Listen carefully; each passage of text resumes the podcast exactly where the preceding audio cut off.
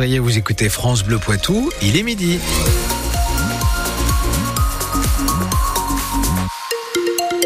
C'est naturellement l'heure de retrouver le journal présenté par Théo Cobel. Justement, on regarde le ciel Poitvin. On devrait avoir quelques éclaircies, on l'espère, cet après-midi, mais des températures qui restent très douces. Hein. Moyenne de 13 degrés comme euh, sur Poitiers.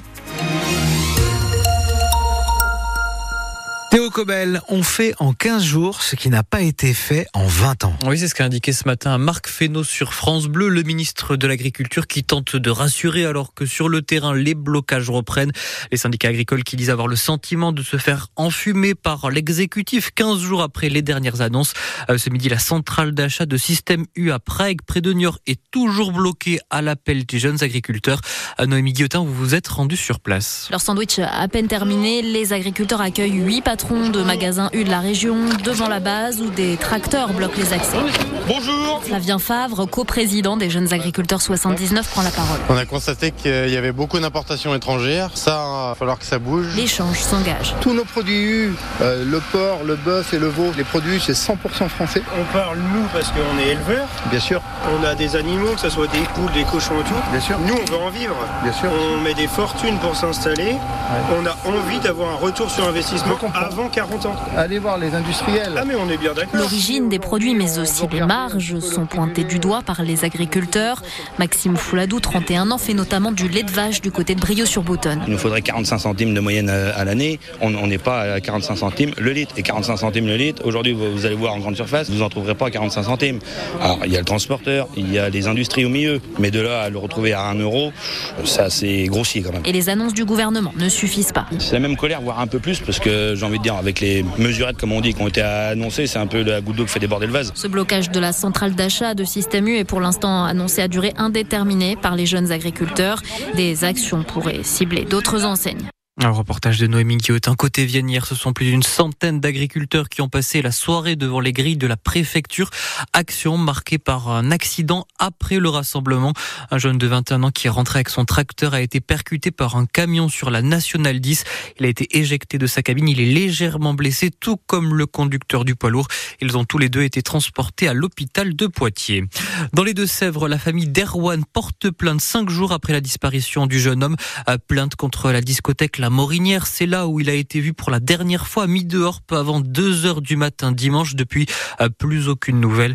Les recherches qui se poursuivent ce vendredi autour de l'établissement. 40 gendarmes mobilisés ainsi que des plongeurs à la recherche du moindre indice.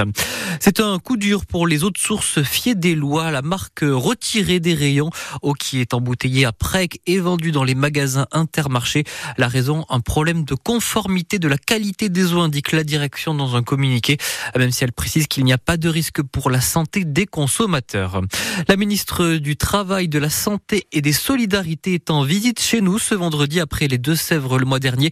Catherine Vautrin est attendue cet après-midi au CHU de Poitiers. Un déplacement sur le thème de la santé des femmes. La ministre qui va notamment inaugurer la Maison des femmes et a prévu de rencontrer patients et professionnels hospitaliers. Toujours plusieurs dizaines de familles installées dans le Poitou. Oui, alors que cela va faire deux ans quasiment jour pour jour que le conflit entre l'Ukraine et la Russie a démarré. Vladimir Zelensky, le président ukrainien, d'ailleurs à Paris ce vendredi, il vient signer des accords de sécurité bilatéraux et demander un renforcement du soutien militaire. Chez nous, plus de 400 réfugiés vivent toujours dans le Poitou, même si certains sont depuis repartis. C'est ce qu'a indiqué ce matin sur notre antenne à Bogdan Sokan, le président de l'association Ukraine Libre Poitiers. Plusieurs familles, centaines de familles qui déjà soit déplacées dans un autre pays ou euh, département, soit retournées à l'Ukraine. Cette période de séparation avec ses proches, avec sa famille, avec des maris, c'est dur.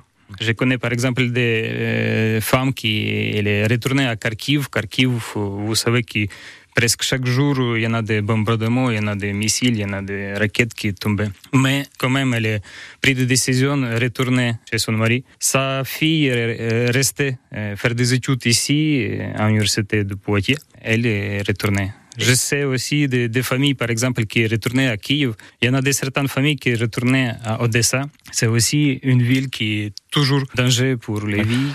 Bogdan Sokan, le président de l'association Ukraine Libre, qui annonce d'ailleurs un rassemblement la semaine prochaine, le 24 février, euh, sur la place de l'Hôtel de Ville à Poitiers à 17h30 pour les deux ans, jour pour jour de ce début, du début de ce conflit.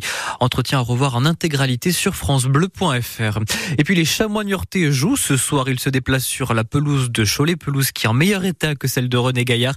Rencontre pour la 21e journée de National, un match qui est à la portée, de nos deux Sévriens, toujours deuxième au classement. Ils affrontent le Cholet qui n'a pas gagné un seul match depuis euh, début novembre.